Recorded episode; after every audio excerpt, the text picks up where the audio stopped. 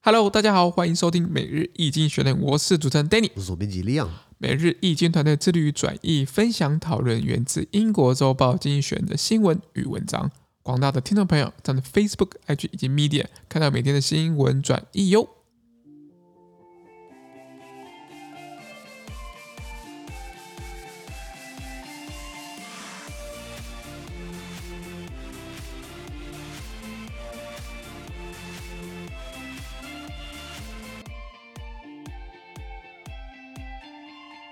今天我们来看到从经济学人提出来的新闻，我们看到的是十二月十七号礼拜五的新闻，而这些新闻呢传送在每日经济学人的 Facebook、IG 以及 Medium 第六百九十三波里面哦。我们看到第一个新闻是台风雷伊啊，在菲律宾是二零二一年最强的风暴之一、啊。哦，呃，哇，台风，看到十二月还有台风哎、对啊，它气不，候在转变。对你发对现对对对对对，其实小时候哪有十二月台风的啊、对啊，我们都是，譬如说秋台都就已经是最晚了，对对对对对冬天基本上是没有。对，那现在呃，这个还蛮惨重的啊。是的因为是这样子啊。Typhoon Ray made landfall in the Philippines on Thursday. It was described by the International Feder- uh, Federation of Red Cross and Red Crescent Societies, uh, societies as one of the strongest storms of 2021, threatening millions of people. Tens of thousands of residents have been evacuated from their homes, and several regions are high. Uh, are on high alert. It is the 15th typhoon to hit the Philippines this year. OK，他说，台风雷伊呢，在礼拜四，昨天十月十六号呢，他登陆了菲律宾啊。那根据红十字会还有这个红星月会国际联合会，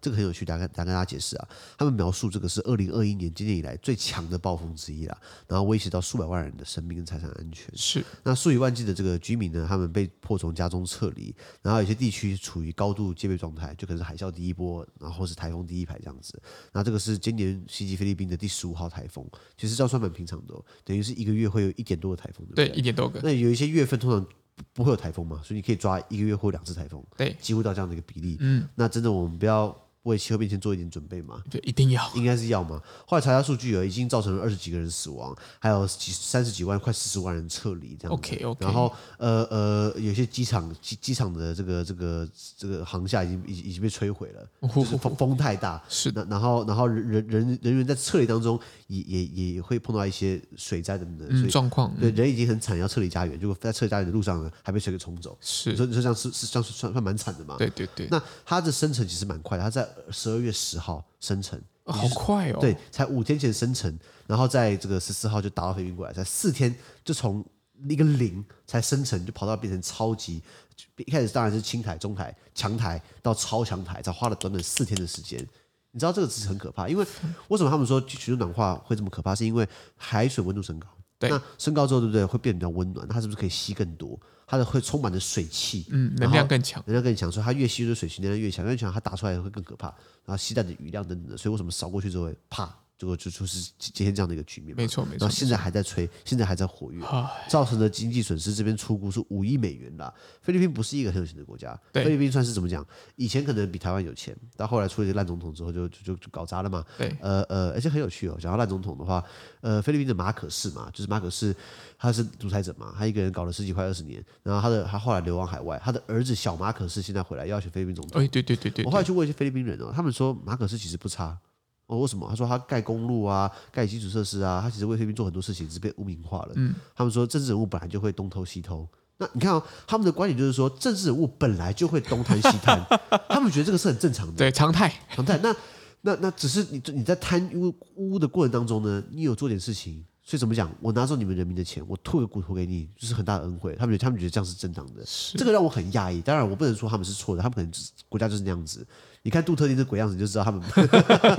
那杜特地他最好赶快滚蛋，因为菲律宾总统为什么他？因为看他杜特地新闻一直很很多年了，对，他们总统是一一任是六年，哇，六年。哦哟，真的蛮久的呢。所以所以然后不能连任了，所以基本上你就看到他一直被嘴炮嘴炮了六年，不是吗？对对对对然后菲律宾的总统跟副总统是分开来选的，哦，所以先选先就是不是一起选的，像我们台湾正副搭档嘛，对美正副搭档美国也是嘛，多数国家应该都是啦，他们就是分开来选，那会不会变成就是万一哦，副总统的票比总统还多，那就很有趣了。嗯那也太尴尬了吧？这个这个菲律宾我不知道，可是好像在在这个哪个国家，那个在中南美洲好像好像是那个哥伦比亚，我不确定，反正中南美洲有有些国家他们也是分开来选。 OK，发生过副总统的票 比总统多很多，到到时候就是谁比较大声，你对知道吗对对？对就是好像他们还吵架，就比一句话，不然我们来选吧，看谁比较高 票嘛。是发生过这样的情况是啊，的所以是所以 anyway，那那那所以所以菲律宾人他们对马可斯的历史，大家每个人褒贬不一啊。就像台湾还有人支持国民党，那就怎么样都可以扯到国民党。他们在那边乱台湾的，这公投那四个哪能同意啊？是是是我我我已经讲了几百次了，可能大家听腻了。可是拜托，如果想要知道为什么我们我啦这么这么坚定要投四个不同意，那如果你私信我们粉砖，我好好回答你，因为我们 podcast 一集就是抓二十三二三十分钟，常常超时嗯间。我看 Danny 也很辛苦，呃呃剪辑的也很辛 苦，尽量不要超过。那可是要我真的要讲话，我可以讲两个小时。因为这种议题性的东西其实又深又广，就是很难在呃一时半会就是马上就能给我一个。当然要答案，但很快嘛，对不对？有答案，呃答案是什么？应该应该说应该说呃，四个不 同意，台湾更美丽，是是结合两党的口号，对不对？是是我我我我我很推荐大家，如果你上那个 Facebook 粉砖，你去打苗博雅，苗是花苗的苗，博士的博，文雅的雅。苗博雅是社民党籍的台北市议员，他的论述我讲一个字，perfect。苗 博雅是我觉得少数这么。这么有料的政治人物，当然没料的也很多啊。中二的那个谁，我就不要我就我就我就不要讲了。那那那那那苗博雅他他小党没有什么资源，那 好像是有些大党有资源还选不上，有些家族啊、呃、住地堡开保时捷，结果台北市长还选不上，是是时候就不要说了。是是那毛不雅是这么年轻，然后然后他才三十四岁，三三三三四岁，他大我没几岁而已。然后他也没有出国念书，他就是在台湾土生土长的。他的口条的论述的情的那个逻辑什么的，我跟你讲，如果满分一百分的话，他是也也是一千分。我靠，我我真的是敬佩他到到到不行啊，真的是是非常非常是敬佩他。是所以大家如果上买不了的粉砖，看到很多他的论述，他很多这个论点，或者他的他的他解释的方式非常非常清晰。对，欢迎大家去追踪订阅嘛，对不对？对对对，他们呃那你可以订阅秒不雅，也可以订阅我们的每日精选嗯对这对样子对。对对对对好。，Anyway，那拉回来讲，所以这个呀 讲完了，菲律宾情况讲完了。 OK，好，那我们看到下一则新闻。呃，下一个新闻我看到的是拜登政府对上了中国解放军的这个军方的医学研究机构。是的你，说，哎呀，怎么政府开始打医院？医院不是救人吗？哎，有些医院它的目的比较特是殊啊的，。是的，因为是这样子啊，The Biden administration said it will impose sanctions against the Chinese military's medical research institutes for enabling the government's surveillance on Uyghurs. China, the Commerce Department said, had deployed its technology to pursue control over its people and repression of ethnic and religious minority and, and religious minorities. American companies will be banned from exporting to them without permission. ，OK，翻译嗯翻译，他说，美国的拜登政府呢，他表示哦，将对中国军方就解放军嘛，他们的这个解放军医学研究机构实施制裁，因为他们这个机构呢，它使中国政府、哦、更能够监视维吾尔人。然后，美国商务部还表示，就是这就是中国已呃经部署了科技呢，来寻求对人民的控制，还有镇压少数民族，还有少数宗教团体，比如说回教徒等等的。是那呃，未经许可呢，美国企业将禁止向这个中国军方的这个研究机构出口产品。就 OK，是我们昨天讲过美国商务部嘛，对他就把你这个这机构放入到实体清单，对，entity list，就是你在出口它之前你要去干嘛？你要先经过美国政府审核。华为就这样中招了。我们在我们对每日经济学的 YouTube 频道的第五支片吧，讲到华为，对不对？中美贸易战的华为，那华为被被下了三道禁令嘛，然后第一道，哎，第二道就基本上效果有限。第三道的话，对不对？美国政府很直接的就说，你不能呃呃提供给华为任何美国的技术或美国的的这个机器做出来的商品。没错，那超赛啦，很多东西都是美国主导的啊。是啊那，你说台积电很厉害，台积电固然很厉害，台积电它的这个生成技术或它的这个设备哪来的？美国设备尤其是设备，美国来的。台湾它虽然做，它虽然可以做的很精密，做的很良率很高，还有自己的方法，可是机器还是美国的科技做出来，嗯美国的为主嗯对对对，所以所以所以所以台积电等于是被被被淹掉了嘛。以前以前台积电可以说我我不直接提供给华为，我提供给第三方。第三方再转给华为，不是一样的道理吗？对对，所以所以所以呃呃，商务部有这样的一个一个一个这个武器吧，我们这样讲嘛。那今天他等于是对上了这个中国军方的这个研究，这个这个军方的军事研究呃医学研究院，是把它放到这个出口的黑名单这样子嗯对。的那他们他们有指控，就是他们研究什么大脑控制武器。我看到标题我吓大跳，说什么叫大脑控制武器啊？那大脑植入晶片吗？这很科幻，对不对对？哎，不要以为科幻不会成功哦。之前有人在问美国的国防部，你们你们怎么研发武器的？他们说，我我去看好莱坞的那个动作片就知道了。好莱坞的那种什么那种动作，或是动画，或是那种特效，对不对？看到他们的怎怎么拍那些设想未来的武器，他们就东想西想，东拼西凑，就是这样搞出来的。就他们把它实体化了，落地。像有那种那种那种人类穿的那种，就是士兵阿兵哥可以穿那种盔甲，不是盔甲，就是那种机嗯机械械骨骼啦，对不对对？机械骨骼。那那那个就是看好像钢铁人类似这种东西，然后如何可以要要么提升人的这个这个负重能力啊，负重能力啊，对不对然后体力等等的啊，或者支撑你的这个重量。所以他们在开始做这种东西是考量到钢铁人，所以也是因为电影或是漫画的这种东画西画、东想西想，给他们一些造启发嗯造物性的启发。所以像今天搞出了大脑控制武器，不要太压抑。像中国已经开发什么？中国、俄罗斯已经开始有可能快做出来了，超音速飞弹，哦，我比觉得声音还快的东西。像你刚刚我弹一下手指很快嘛，对不对？它比我弹一下手指的声音还快，是的，那你怎么拦截？没办法来接如，果下面放核弹头，那不就好笑了吗？非常可怕。除非你有那种防护罩，就是你有没有看到那个漫威电影嘛？就是那个那个那个黑豹的国家什么瓦干达瓦干达，瓦干达 forever，呜 呜啊呜呜啊，没有啦， 我没有看黑豹啦，就是看到他们不是有个一个蓝色那个防护罩吗？对对对你，说这个看起来很科幻，搞不定有些就可能搞起来了，对有有对可能嘛？对对那所以所以所以所以等于是武器的这个呃研发，或是生不然生化武器等等的。那生化武器的话，一定要嘴炮一下日本，日本也搞过这种东西啊。日本你有没有听过七三幺部队？有日本七三一部队啊，就是日本以前在打中国的时候呢，呃，他们有在搞一个这个医学研究室，然后说好是要当化学兵来防疫啊，这后来拿人体来做试验。那比如是说抓很多中国人过来，做出很多变态的实验，比如说人在没有食物和水可以存活多久，他们抓了中国人，把你关在房间里面，有一个房间呢就是只给你水，不给你吃东西，然后另外一方面是只给你食物，就不给你喝不水不给你喝水，没有水的那一组大概三天就挂了，然后有水的话可以撑到二十几天。哦，你们知道哎，我后来看一下他相相对报告了。是是那那当然我，这样是这是错的，不管你是对中国人还是对任何人，这只是这是很糟糕的事情。对不应该对对对，那不应该。可是这种七七三幺日本七三幺部队，就是被号称日本的那种恶魔军，他们测出了人类的极限嘛。这样当然，日本在干这事情的时候，对不对？那时候就已经干嘛？已经有联合国的战争公约，就是日内瓦战争公约。不可以滥杀俘虏，不可以不人道什么东西的。那当然，条约可以定得很漂亮，他怎么干是另外一回事嘛。是的是那的，七三幺除了拿人体做动实验之外，他还做什么生化武器啊？然后以前他在日本，他日本以前在清华，他在驻哈尔滨的时候，那他就是在抓中国人来做这些这些这些不好的实验嘛。是的那是就的今天他有没有可能拿维吾尔人做这件事情？我有当可然能有可我不知能，道我我我不知道我不要揣测，可是根据很多这个维吾尔出来的这些这些呃目击者嘛，还是这些受害者嘛，对然后他们人到美国去有政治庇护了，他们开始揭露，对不对？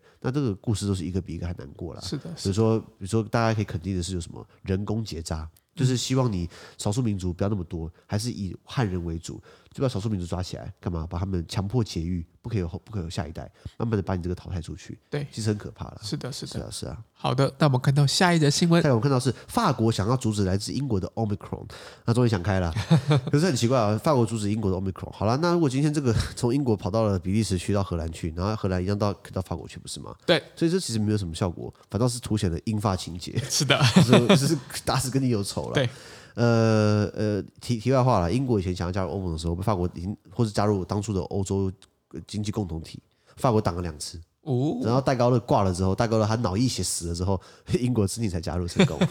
所以一个英法情节一直都还在。一直都还在，现在还是我觉得，因为是这样子啊。France announced that 呃、it will stop tourists from Britain from entering the country from midnight on Saturday morning in an attempt to limit the transmission of the Omicron variant of COVID-19. French nationals, resident students, and some others will still be allowed to travel. Omicron is spreading extremely quickly in Britain. This week, the UK House uh, Security Agency estimated that 200,000 people were being infected a day. OK，呃，翻译翻译，他说，法国宣布呢，从礼拜六，呃，十二月十八号，就是今天呃那个午凌晨午夜开始，刚好今天是我们投公投日，对不对？哎，对，对对，对这个十二月十八号公投干嘛？四个不同意，台湾更美 丽，请大家拜托要支持一下是。是是，好啦，就是当我们要投四个不同意的时候呢，法国现在干嘛？法国要呃开始阻止来自英国的游客是的进入到他们国家，来限制新冠病毒变种变种病毒这个 omicron 的传播。那当然、呃还是有人可以进来，法国国民，你国民不可能不让他进来吧？当然了，或居民，你有他的居留卡，或学生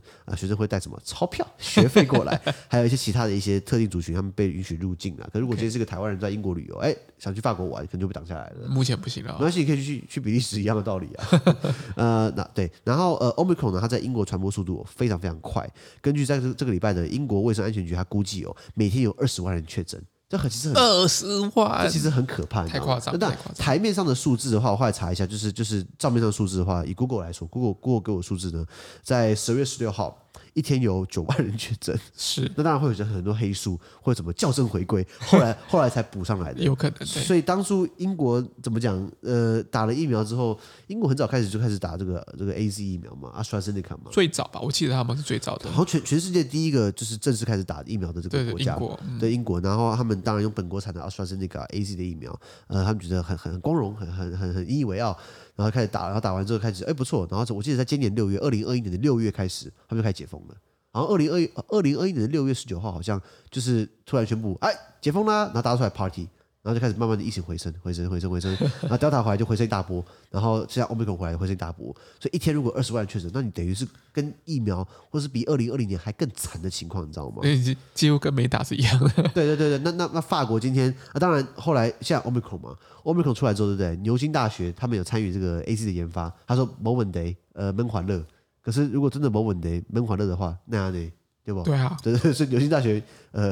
怪怪的，怪怪的。那那法国看到了那个英吉利海峡对面的英国，哎呀，阿娘，我一天八万九万，可能会破二十万，我不要让你进来了。But 你在法国跟其他地方的边境你有没有锁起来？德国、应该没有，瑞士、意大利，还有西班牙，还有这个安道尔，不不不，比利时都没有啊。那不是白搞一场吗？那搞到最后，英国就说：“哎呀，针对我啊，我跟你讲，记你一笔啊！加上我这个曾曾曾曾曾曾祖父跟跟跟你打跟你打过架，我我一起记得，你知道吗？ 大概是这个情况了。是的，是的。好，那我们看到下一则新闻，下一个就是看到哦，金正恩掌权北韩十周年，没有很惨，只有更惨。哎呀，这个呃呃，金正恩啊，Kim Jong Un，北 韩三代目领导人，三代目没错没错，第哦第三三代代，，第一代是什么？金日成嘛 对，Kim Il Sung。第二代是金正日，Kim Jong Il。呃，第三代就是现在的金正恩，呃，Kim Fat Fat 不是 啦，金小胖没有啦，金正恩啦。他刚好现在已经掌权北韩十周年啦，是情况好像没有比较好了。因为是这样子啊，Exactly ten years ago, Kim Jong Il, the second supreme ruler of North Korea, died and was succeeded by his son Kim Jong Un. The country entered a state of mourning. The world has cautiously uh, was cautiously optimistic. Uh, most observers thought the younger Mr. Kim would bow to pressure for change and move away from the worst uh, facets of his father's dictatorship. In the first few years of his tenure, Mr. Kim increased trade, infrastructure, and allowed a small degree of private enterprise. But in recent years, his reign has been characterized by heightening by heightened repression, more control at the borders, and the acceleration of the country's nuclear program, which uh, earned North Korea strengthened international economic sanctions. The pandemic worsened matters, closing the border with China and shutting out tourism, diplomats, and aid. Food is scarce, and even the privileged in Pyongyang, the capital, are suffering shortages. The hardship will continue with Mr. Kim at the helm. OK，翻译翻译，他说，北韩的第二任最高领导人那时候是金正日嘛，他在十年前去世之后呢，他的儿子金正恩继位到现在，整整已经十年了。是那金正日那时候逝世的时候，他挂的时候呢，北韩全国进行这个 哀悼的状态，然后听过什么，就是全国都要大家一起哭，对然后全国要尽孝，对不可以笑，对就是不可以哈哈哈哈，不然就把你断 头，这是很很威权的做对法对啊。对对，那就就突然想起来了，那个呃，那个以前那个蒋匪不是蒋中正，他他挂的时候，一九七五年我记得，然后那时候那时候我老爸念高中，他说全国全台湾大家都要哀悼，就是啊，蒋委员长、蒋总统离开我们了，啊， 大家都要哀悼，然后大家都要去去去贺林叫什么？就是叶林叶谢谢林，谢叶林，然后我觉得很鸟嘛。那现在我讲实话，政治人物挂了关我屁事啊。嗯那如果你你敬重他，像李登辉他过世了，那我们会去台北宾馆致意，去哀悼。我说如果马英九挂了关我屁 事啊，讲白话是这样子嘛。那威权国家才会干嘛？逼百姓去去做一个这个，做做做一个去哀悼领袖。就有一个一个非常重要的仪式啦，因为毕竟他这个整个统治正当性要持续地去延续下去，没错，那像我问过其他比较绿的长辈好了，我说：“哎，蒋经国挂了你在干嘛？”他说：“哦，我在后面偷笑。”当然你是敢偷偷偷笑嘛？是。那现在如果马英九挂了，你就说关我屁事啊！呃，慢走慢慢走不送，要不要把你骨灰撒撒在那个中国那边好了？你不想 不想不想不想回中国吗？没有啦，拉拉回来讲，那那所以那时候呃金正日挂的时候，对不对？呃，然后金正日上台呢，全国哀悼嘛，然后大家家对于北韩呢是世界各国对北韩是谨慎乐观的，觉得说是嗯死了一个烂独裁者，希望这个会好一点点啊。那时候是这样比较乐观一点的。有期待的。对，那十年前呢，大部分的观察人士认为哦，那时候很年轻，真的才二十七岁、二十八岁。对他的年龄实际年龄的话是没是机密啦。看他外表的话，可是你你要加他的他的出生年龄可能二十七、二八、二九，那时候他继位的时候，可是他的生理年龄的话，你看一天到晚吃气然后把自己养那么胖，应该 今年可能会衰退，可能是五六十岁了。你知对道吗对对，那那时候对于年轻的金小胖来说，他他大家觉得他会屈服于要求改革的压力，以及摆脱他父亲独裁统治最惨烈的一面，所以他是可能会做一些比较改革嘛。那在他当刚上台的头几年呢，他加强了贸易还有基础建设，然后他还允许了少量的私营企业。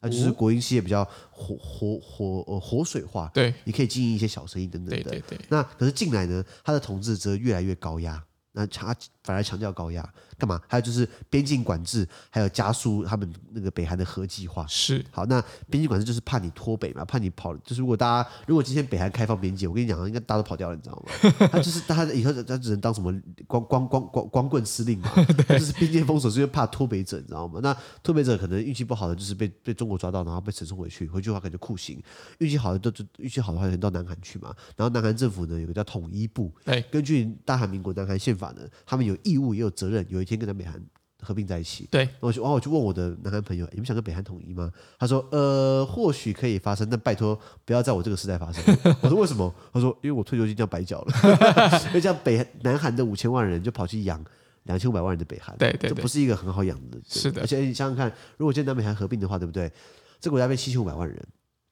七千五百万里面，对不对？会有会有将近三分之一就来自过去的北韩嘛？对那他们可能在可能可能要投票好了，要选举啊，选举的话，这这这这三这三分之一的人很容易左右政治，你知道吗？一一定会左右政治对啊，对对，那那万一搞出来一个，就是说搞出来一个呃呃新的朝鲜共产呃朝朝鲜共产党、朝鲜社会党，就他们就投票啊，好了，结果就就让北韩的政治跑来影响到南韩的南韩去。南韩的政治到现在为止本来就很区域性的，候选人当选要看他区域性很强。对就算这个区域派个西瓜，这个区域挺这个西瓜。对，像我们聊过这个呃礼拜二的时候聊到韩韩战嘛，礼拜三聊对，到韩战韩战，韩战的话，那时候讲到那个光州屠夫、光州事件、光州屠夫全斗焕，那在他的家乡，他虽然屠杀了很多人，他的家乡还是很挺他，到现在还是这样子。哦嗯，是的，是不的，管金大中啊、卢武铉啊、卢泰愚啊等等的啊，大家都还是很支持他自己那个那个。地区的那个，没错，没错，没错。那像台湾也是啊，浊水溪以南不就是绿的天下吗？对，呃呃，台南什么时候会有国民党过？ 应该很难啦。高雄有啊，就来了一个，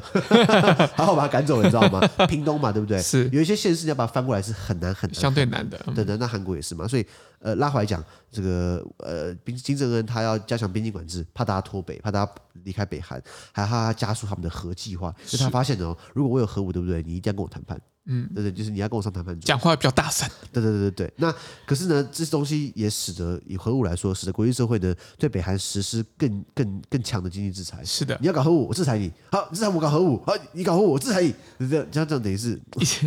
一直 循环 啊，一个很一个很不健康的循环对啊。那新冠疫情把这状况变得更糟，因为它跟中国的边境管制哦，旅游啊、外交官啊，还有很多援助没办法进入北韩，所以食物很短缺。对，有啊，以前那时候 二零一二年的时候还是哪一年，奥巴马看北韩不是没有食物嘛，然后他就给北韩食物，就北韩把食物拿去卖给黑市，然后拿现金套现，然后就然后就然后就研发武器。傻眼，奥巴马傻眼说：“哎、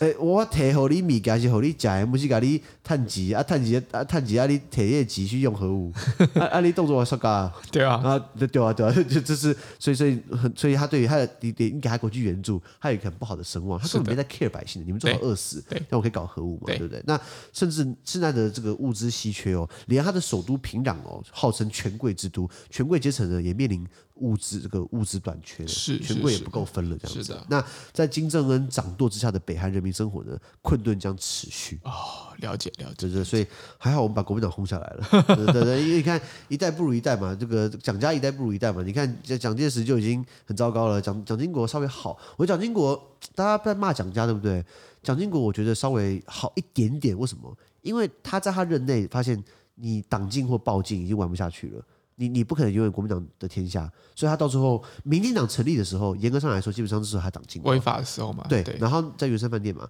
有人问蒋经国要不要抓，蒋经国就说啊，算了啦，这个抓的话没有意义，抓的话等于是我们在苟延残喘嘛，就让他那个吧。因为其实蒋经国他倒可以直接派部队过去把大家全部逮捕起来，全部抓起来。嗯对，可是他并没有这么做嘛。我觉得是他到晚年可能想通，觉得说，哎呦，我们还是赶快急流勇我退算了。我你知应道吗该说我要保留一个名声，也许对对也许对我不知对对道然后历史蒋地位嘛， 蒋经国任内呢，也提拔了很多台湾青年嘛，台湾精英，比如说呃吴敦义啊，呃王金平啊，呃邱创焕啊，连战呢、还有谁？这个很多呃，呃还有什么？这个台北市市长那个叫什么？那个胖胖的。呃，徐黄大洲徐还是水德啊，啊等等的啊，呃，等黄大洲啊，谢谢。所以国民党呃蒋经国任内，他提拔了很多台海籍精英啊，不过也没他也没办法，为什么？他李登辉，李登辉做好代对表对，对，因为他啊、因为他发现，如果我只用外省人的话，我玩不下去。外省人毕竟是少数族群啊。到现在台湾社会哦，像我这种很浓度很高的外省血统，我我七十五趴外省人 OK 就是我爸爸的爸爸爸的双亲都是外省人，我妈妈的双亲外公是是是外省人，我我只有百分之二十五台湾人血统，我百分之七十五的中国的过来血统。像我们这种外省人，大概剩台湾人口大概剩七趴。 OK，对对，就是就是台语台语讲上盖白认 凳啊！我甲你讲，我即款我即款的台语哦，诶，你拄着我是外省的，外省囡仔，外省人哦，就我即款的台语了，不下面人要讲啦。 OK OK，懂你了解我意思吗？哦啊我懂我懂我很我很尽力的想要呃加强我台湾话的这个这个基因啦。因为那那所以蒋经国他知道他没办法这样搞国民党单独统一了，所以他到最后开始吸纳台湾人，把台湾人纳到这个什么干嘛？纳到这个执政班底里面去嘛。对对对，对对，我觉得蒋经国没没有蒋经没有像蒋中正那么糟糕。嗯，好，那还再来就是讲为什么讲这个东西啊？因为要讲那个就是接班的问题，啊，接班对的好，然后然后然后看蒋经国的后代，一个没没有一个像样的、啊， 蒋孝勇、蒋孝武啊，呃要么就是呃喝酒啊，不然就是什么呃肝病啊、肝癌啊，然后以前派他们去念军校，你觉得那些军官、那些教官敢对他敢敢对蒋家的小孩太严厉吗？当然不敢。就大家嘛，吃喝吃喝花吃喝天地嘛，花天酒地嘛，就一个一个不如一个嘛，对不对？反正现在有一个自称是蒋经国的的这个这个私生子的这个后代，自称哦，我强调他自称哦， 因为没有一些 DNA，我觉得我觉得我觉得都不算了。好好，那那那可能还有一点点希望啦，嗯但是这个党不会有希望，所以还是白搞一场。 所以那所以拉回来讲，那金正恩他那时候刚接班的时候，对不对？他面临到什么状况？因为北韩基本上已经不是一个很很富有的国家，因为到今天好了，他们的经济呃以以 GDP 来说，二零一八年他们推估，二零一八年推估北韩的经济呢是这个呃国民国内生产总值是有这个三百二十亿美元，是国内生产总值三百二十，其实没有很多钱哦，可能我们台积电就不止这个钱了。对，那以台湾来说好了，如果一一一样的时候，以二零一九年来说，呃，我刚刚讲北韩是二零一八年，它的这个 GDP 是三百二十亿美元。那二零一九年的台湾呢？那时候我们是我查查数字哦，我们是在呃哦六六八五一零百万，这不好算。对呃六十呃呃六千多亿吧，对我们的六六千多亿美元，所以我们二是十倍，二十倍以上啊，对二十倍是这样算吗？个十百，哎，不是帮我帮我们算一下，三百二十亿美元呢？ 然后你北韩是三百二十亿美元，对我们是六六八五一零百万，百万、千万、亿，所以三位三位数字就往对对对往往对对，前三位啊，呃，亿，反正就是我，你可以，所以我跟你讲北韩多少钱，然后看看我讲我们多少钱，对所以我们大概北韩的二十几倍，对对那，其实上我们算是还蛮富有的嘛，对不是对是是我我们的 GDP，呃，我我们的 GDP 其实前面有谁？前面我讲几个大国，都都都是大国啊，美国、中国、日本，呃呃呃，德国、英国、印度、法国、意大利、加拿大、南韩、俄罗斯、巴西、澳洲，呃，西班牙、墨西哥、印尼、荷兰、瑞士、土耳其、沙特阿拉伯、台湾。我靠，所以你把前面那几个国家也是哪些特点，要么国土面积比我们大很多，或者会比我们大，或人口是比我们多，再来就是说它自然资源自然资源等等的。所以其实我们这个小岛这么拥挤，这么小一块地方，哎、可是我们是哎、小国小民，但我们是好国好民。下面南贡哎，晋南农，哦，郑南荣讲过是的嘛，对是是不对所以其是，实大家不要妄自菲薄哦、我们是美国第八大贸易伙伴哦呢，我们是欧盟的第十大贸易伙伴的，前前前十大贸易伙伴，所以其实台湾一点都没有弱，嗯，没反错倒是没有说什错，么，我我之前看那个在公投嘛，在炒公投。我之前吃早餐店的时候呢，我在看《自由时报》，然后就有个有一个老灰啊过来说什么：“哎呀，年轻人不懂事啊，支持民进党，被民进党洗脑了。我”我瞪他一眼，什么叫被民进党洗脑了？我自己不会，我自己不 会思考哦、然后他说什么？哎呀，以后亡国你自己就知道了。我就补他一句：做好亡国，做好亡国。然后我我有时候做完国文，你退休金就没了，你知道吗？我就我就我就不我就不用缴钱给你花了，你知道吗？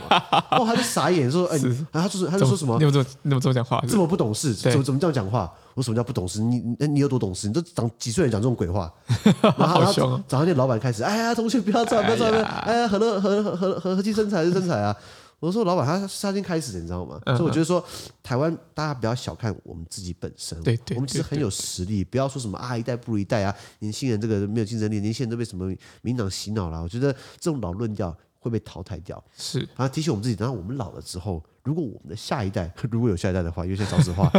如果有的话，我们不要去用我们的观点套在他们身上，因为我们的上一代，我觉得并不会尊重我们的想法太多。嗯，当然不是每一个人，当然当然当你然，像我老爸就有一点， 就就是不太尊重我的政治想法。嗯嗯，他对他非常不尊重我政治想法， 所以搞到我现在录 podcast 在跟他抗衡。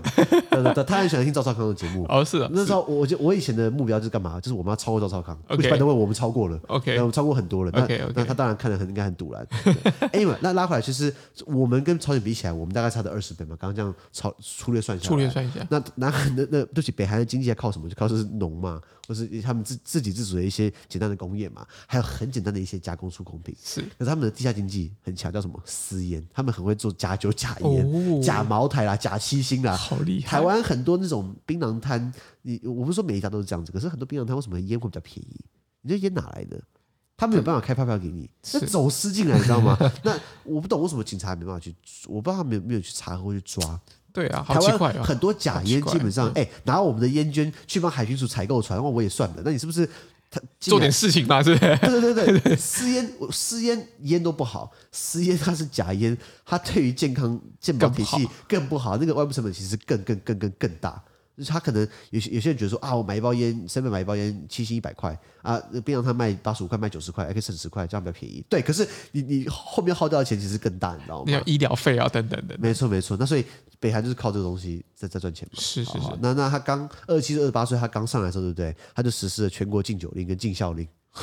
禁酒就是不能喝酒，禁校就是不可以不可以笑。因为我老爸死了，全部对对嗯全部对跟我一起哀难悼过。北韩很无聊，经济学好像写过，北韩的人民剪头发，对不对？就是他们到发廊去，对不对？他们就要讲号码，就是男生好像只有官方认定的六个、八个可以剪的发型，然后女生大概是十十个吧，所以就是有号码。比如说男生，我要我要剪男生二号，他不要剪男生二号 发型，他们连头发都有限定，你你只呃规用定，规然后定不能呃选精神人款，就是那可能只有精神人可以用。是那其实这样还还还蛮无聊的嘛，对不对是然后呃呃，他们觉得金正恩会比较开明嘛，确实刚开始他刚上刚接班，刚一回生二回熟，不敢太嚣张。后来发现摸手对不对，就开始乱斩乱揍啊。像他的姑他的姑姑丈叫做什么张承泽，对，张承泽他说张承泽谋反，张承泽他可能只是呃鸡婆一点，多多多给点建议，结果他就把他抓起来泡刑。什么叫泡刑？就是拿高射炮轰你，把你轰死哦。一般枪毙不是拿步枪吗？他说什么？哎，预备，呃，瞄准，上膛，发射，嘣，结束嘛。他叫鼓掌站在前面，然后拿高射炮，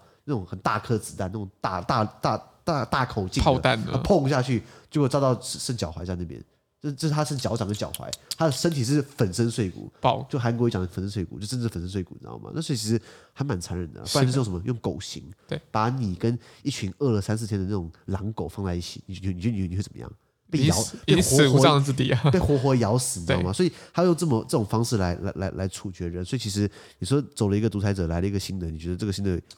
反而更有创意嘛？对对对对，啊那所以所以拉回来他呃呃呀，金正恩他现在执政时间下来，对不对？百姓生活还会更加困顿，因为其他刚刚的外部因素、新冠疫情等等的，所以啊、那可是你说他会不会垮台？我觉得也不会，为什么？中国还在后面帮他支持、啊，对对，中国支持它很简单嘛。如果今天南北韩假设统一了，